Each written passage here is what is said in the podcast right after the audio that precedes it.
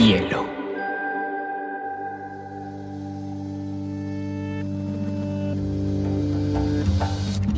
Coincide con la noción de estilo tal como se define.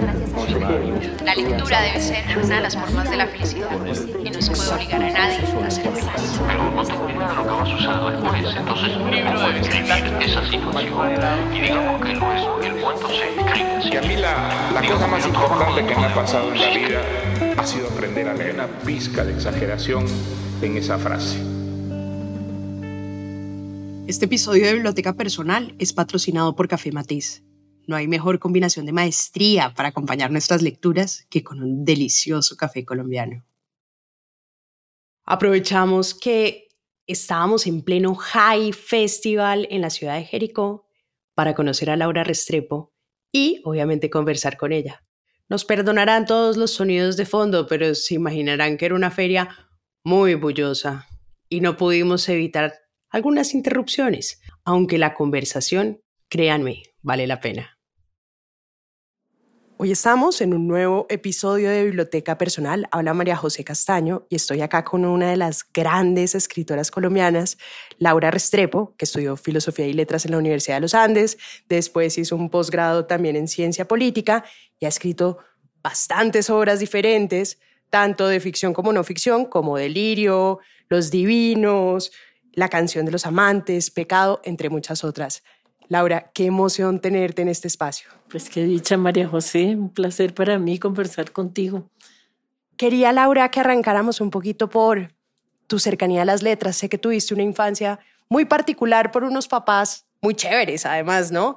Que te inculcaron una educación diferente, muy autodidacta. Cuéntanos un poquito, primero de esa educación de tu infancia y después de ¿Cómo llegaste a los libros? Mira, sí, sí, un par de, de papá, un papá y una mamá, gente tan divertida, tan encantadora. Mi mamá había sido heredera de una fortuna grande, mi papá era de una clase media, eh, pero entraba el cheque que le daban a mi madre de la fortuna. En ese tiempo las mujeres no las dejaban gestionar la fortuna, pero les pasaban, ¿cierto? Eran los hermanos varones los que gestionaban. Entonces mi padre desde el principio dijo que él no iba a invertir eso, nunca fue negociante, no le interesaba eso, y se lo metió a viajar. Y era un fascinado por los viajes, eh, por descubrir sitios distintos, por explorar, un tipo muy libertario, sin ser un hombre de izquierda, ni, pero desprendido de las instituciones, ¿me entiendes? A él no le gustaban ni los clubes sociales, ni las iglesias, de hecho no le gustaban los médicos también por eso murió tan, tan joven. Em, y lo que le encantaba era agarrar a la familia, que era mi mamá, mi hermana y yo, y montarnos en un Volkswagen. Nunca quiso tener otro coche que no fuera el escarabajito y echar a andar. No montaba en avión, mi padre. Entonces, para atravesar el Atlántico era montando el Volkswagen en un, en un barco. Y a donde llegábamos, a veces nos metían a colegios y a veces no. O a veces iba mi hermana al colegio y yo no, eh, y, en otro lugar cambiábamos. Pero, por ejemplo, los conciertos, las ruinas, los museos, permanentemente como en un proceso de, de aprendizaje a través de ellos dos. Y la lectura también, eran muy buenos lectores. Entonces eso fue muy buena parte de la infancia, muy feliz en esa burbuja que era ese Volkswagen que andaba de un lado para el otro como te digo, con unas épocas sedentarias que parábamos en algún sitio y ahí íbamos al colegio. algunas veces mi hermana y yo protestábamos mucho que nos sacaran porque de todas maneras siempre es el desarraigo. Pero en general, yo creo que creíamos que la vida era eso, ¿cierto? Rodar y una familia muy feliz y en un proceso de aprendizaje muy extraño, pero muy intenso. Por ejemplo, yo creo que cuando yo tenía unos 12 años, mi hermana más chiquita, habíamos rodado por museos y teníamos una maleta llena de postales y cuando estábamos en el hotel jugamos a sacar las postales y a reconocer los cuadros. Mucho, mucho concierto también. Eso me imagino, Laura, que te despertó además una curiosidad que uno la ve primero porque después terminaste siendo periodista en Semana y también en Cromos y obviamente esa curiosidad que además te lleva un poquito a ese estilo investigativo que, que, que, que, es tal vez la fascinación por las historias y por los seres humanos, ¿no? Porque igual has sido una humanista extraordinaria. Y también por el camino, por andar rodando y también la convicción, María José, de que, de que somos los mismos seres humanos en, en todos lados. Una habilidad muy de mi padre, que donde llegaba él se hacía amigos una facilidad enorme, ahí chapurreando el idioma de cualquier manera, con mala pronunciación, pero él llegaba y abría puertas, se metía con la gente. Con la sonrisa, ¿era muy simpático tu papá? Él era, era un hombre guapísimo. Ok.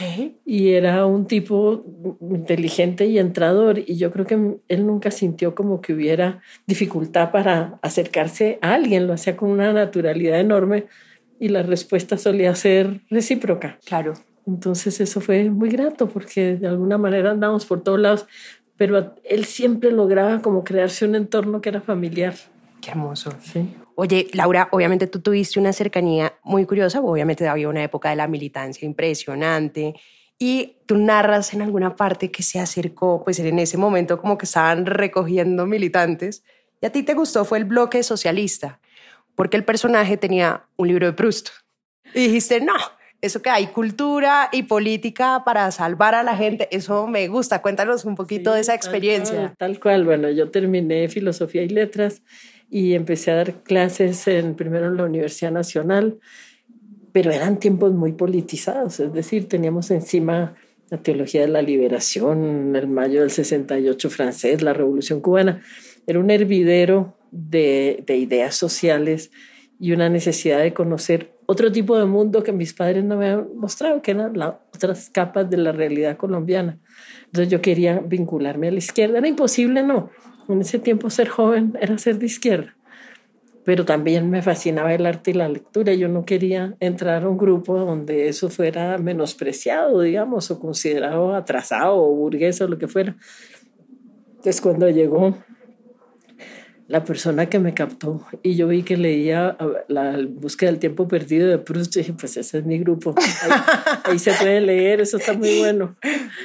¿Cuáles fueron esas, esas lecturas que te formaron joven? ¿Cuáles te, te despertaron? Yo sé que es muy difícil preguntar, pero uno siempre tiene como esos libros que guardan el corazón y que guardan el alma y digno y dice, fue pucha, me marcaron, me marcaron, sea como hoy para escritora, pero también como, como la persona que eres. Mira, lo primero el padre de mi padre, don Enrique Restrepo, era escritor, eh, muy amigo de León de Grave, muy amigo del sabio catalán Ramón Viñas, que aparece citado en Cien Años de Soledad. Era un intelectual muy serio, tenía una revista llamaba Pan y otra revista llamada Voces, que era con ese grupo de gente. Y él escribía ahí, era fotógrafo, muchas de sus fotos aparecen en esos números antiguos de esas revistas y, y, y, era escritor y tenía una biblioteca estupenda en Teusaquillo, era su casa, una gran chimenea y todos los libros empastados en cuero y eso olía a cuero y yo ya cuando nací él había muerto, pero la biblioteca estaba y estaban sus propios libros y estaban sus manuscritos.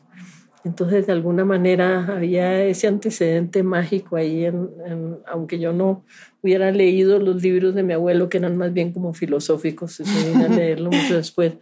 La presencia de los libros que después heredaron mi padre y mi madre llenaban la casa, eran además muy bellos y muy asociados también como a la idea de la chimenea y del calor del fuego y esa cosa muy bogotana de, de, reclusión en interiores, ¿cierto? Con los libros. Por el frío. sí, por el frío, por la lluvia.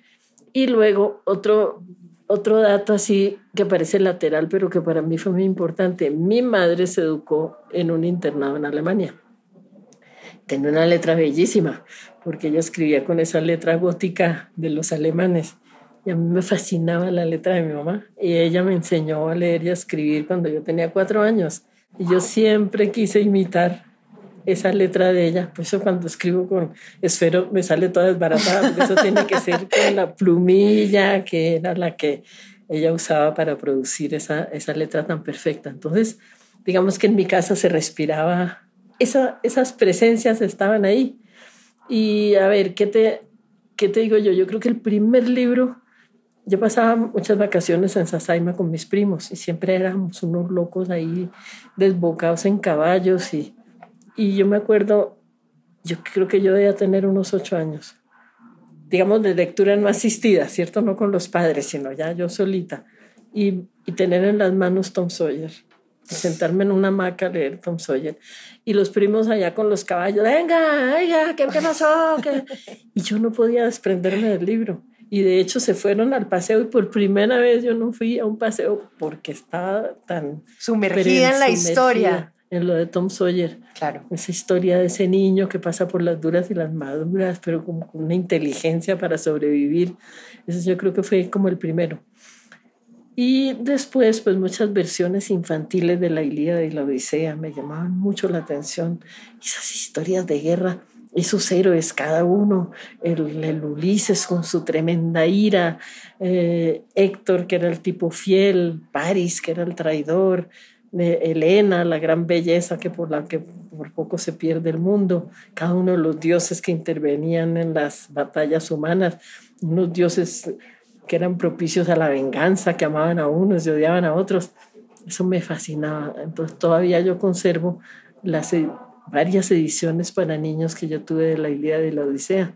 Después, por ejemplo, en filosofía y letras, yo tuve la fortuna de tener un profesor de latín y griego maravilloso que nos remitía a los originales y pasábamos horas en esas clases de griego, por ejemplo, con textos de la Ilíada y de la Odisea, eh, haciendo traducciones, con diccionario, pero haciendo traducciones.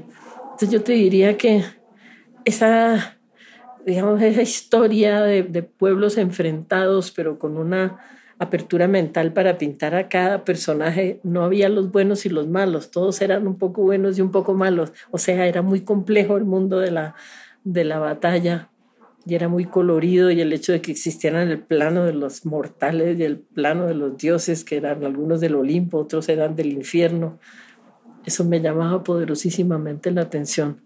Eso era como literatura palpitante y como, por un lado eran los viajes, pero cuando llegábamos, los que eran en la familia, los de mi edad, eran, eran niños, no niñas, yo era como la única niña. Entonces jugábamos mucho a las batallas y armábamos unos barcos en la mesa del comedor y la pasábamos en, en, en, batallas. Sí, sí. Yo no recuerdo mucho, digamos, muñecas yo no tuve, porque pues hubiera sido una vergüenza con los primos tener muñecas pero esas historias que también nos la pasamos haciendo unos clubes muy guerreros, eh, era como la manera de incorporar a mi vida de niña esas grandes historias épicas. Laura, y una pregunta. Te decía ahorita que yo he sido lectora toda la vida, pero me impresionó mucho cuando leí tal vez Delirio, que tendría 14, 15 años, que es de esos libros que uno le quedan en el corazón y uno dice, yo me acuerdo de las cosas como básicas, ¿sabes? Como, como que él llegaba, se encontraba a su mujer, su mujer estaba loca, él tenía que descubrir todo, pero me acuerdo como de imágenes como en la costa acá, y son esos libros que te quedan enmarcados así en el recuerdo, pero lo que me impresionó era leer una mujer, porque fuiste la primera mujer que leí. Qué maravilloso. Divino, pero me imagino que para ti fue muy duro, claro, acá estamos en una época donde hay un montón de escritoras, todo el mundo invita a las escritoras, ¿Cómo llegaste a eso? ¿Cómo fue eso de decir, bueno, tal vez yo quiero escribir, me a salir por delante? O sea, ¿cómo fue ese proceso tan bonito? Un poco en la fuerza, porque mira, yo era periodista, me nombran comisionada de paz yo me metí muy de lleno, eso era en los años 80, cuando era Belisario de Tanco el presidente y el, el M19. Entonces, yo era parte de la comisión de paz, entonces andaba del presidente a la guerrilla, de la guerrilla al presidente. Y todo lo que yo hacía al principio, ese proceso de paz tenía una gran acogida y una gran apertura y todo lo que yo hacía me lo publicaban y se reproducía por la televisión, por el radio. Era como el momento del boom del proceso de paz.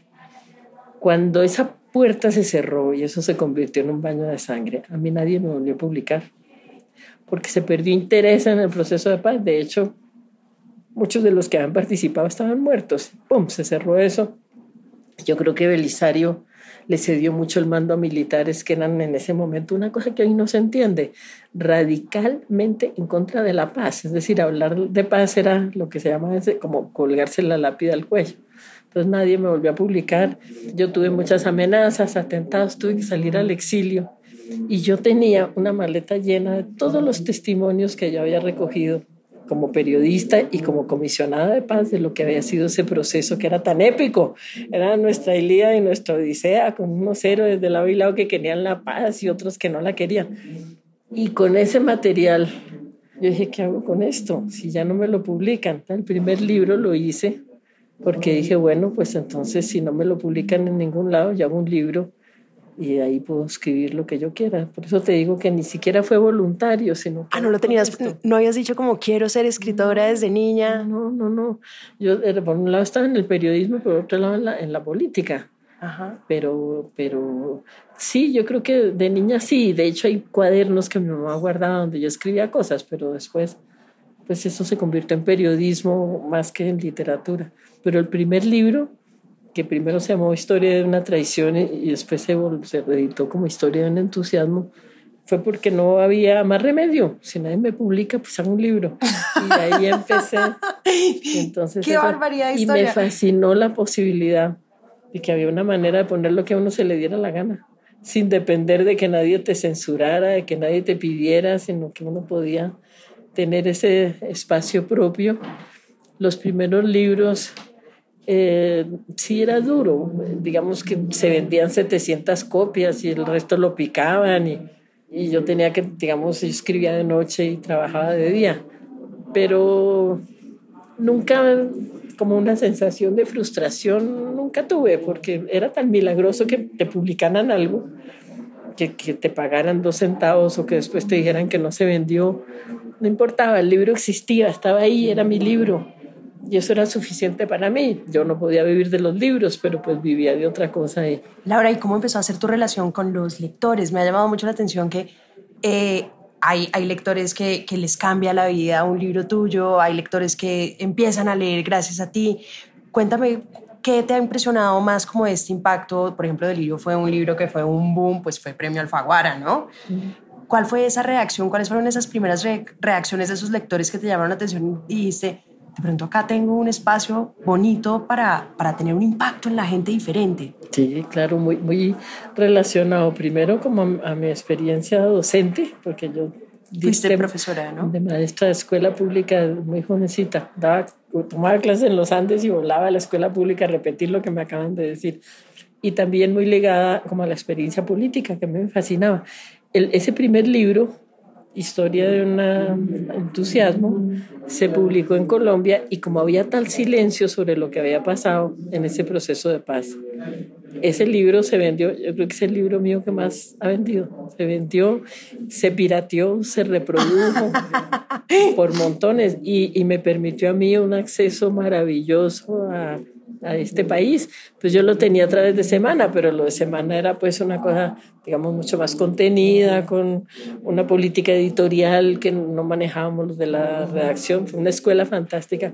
Pero este libro me abrió el contacto con montones de gente que estaba peleando por la paz y que estaba en la actividad por la paz. Entonces el libro se había vuelto también como una herramienta de lectura, eh, de leer la propia historia ya no solamente como el baño de sangre y tal, sino también como una aventura colombiana, ¿cierto?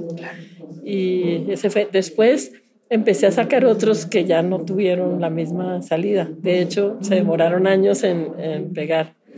Pero para mí siempre los lectores fueron fueron una cosa muy, muy definitiva y la relación con los lectores. Fíjate, yo pienso, María José, que cuando un libro los lectores lo, lo, consideran bueno es porque de alguna manera hablen de lo que hablen.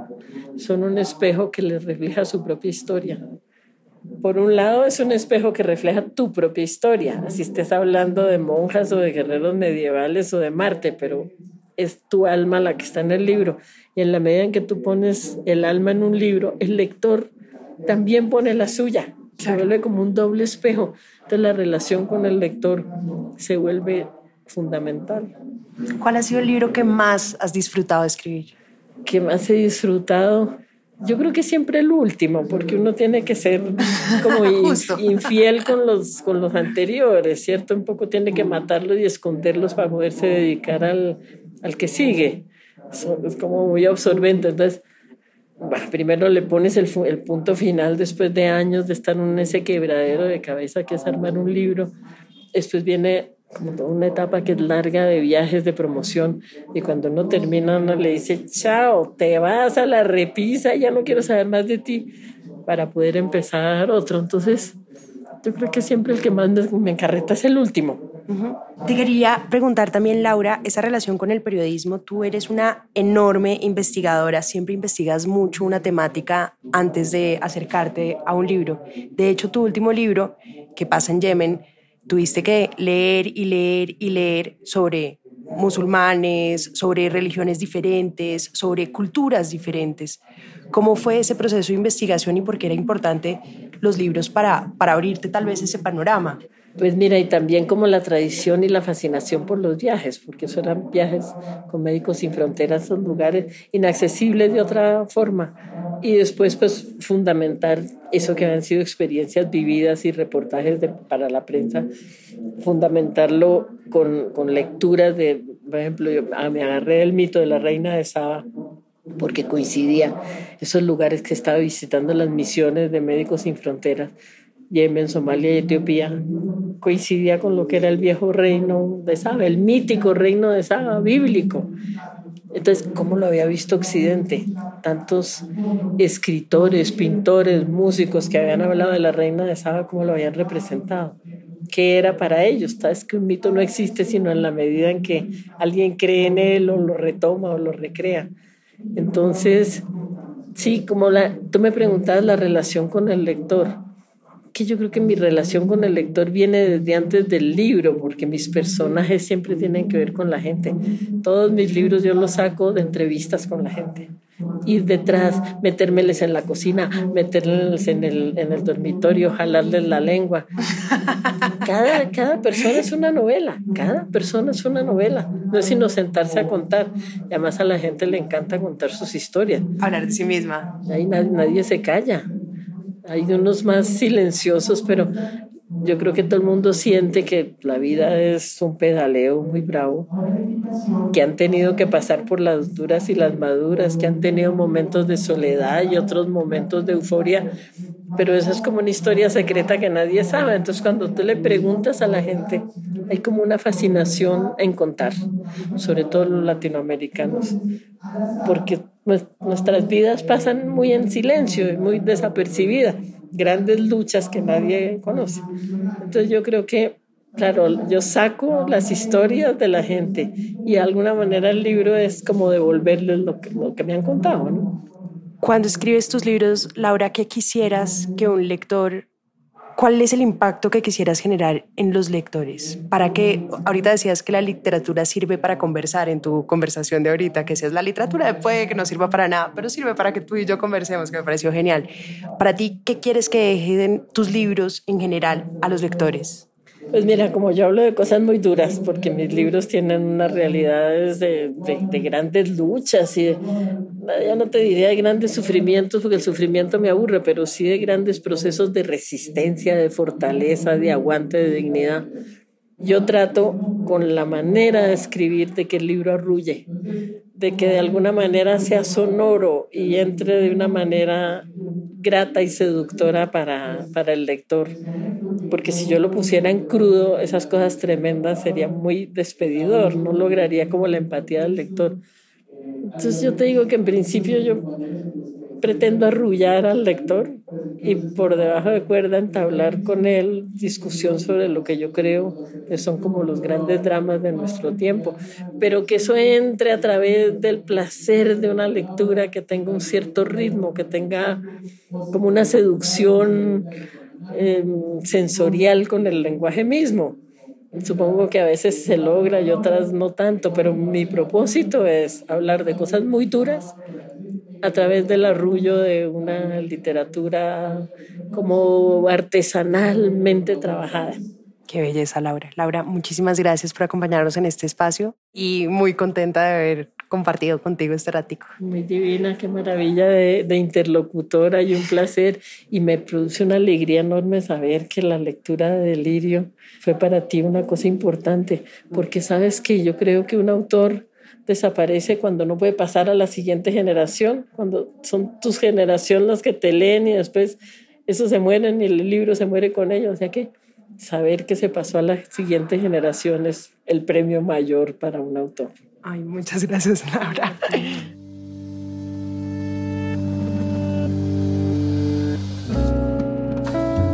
Este es un podcast para contagiar el amor por los libros, porque no hay mejor forma de incentivarlo que desde la divulgación. Ser promotor de lectura es un hobby, pero también un reconocimiento y un agradecimiento implícito a aquellas personas que en nuestra vida nos acercaron a los libros.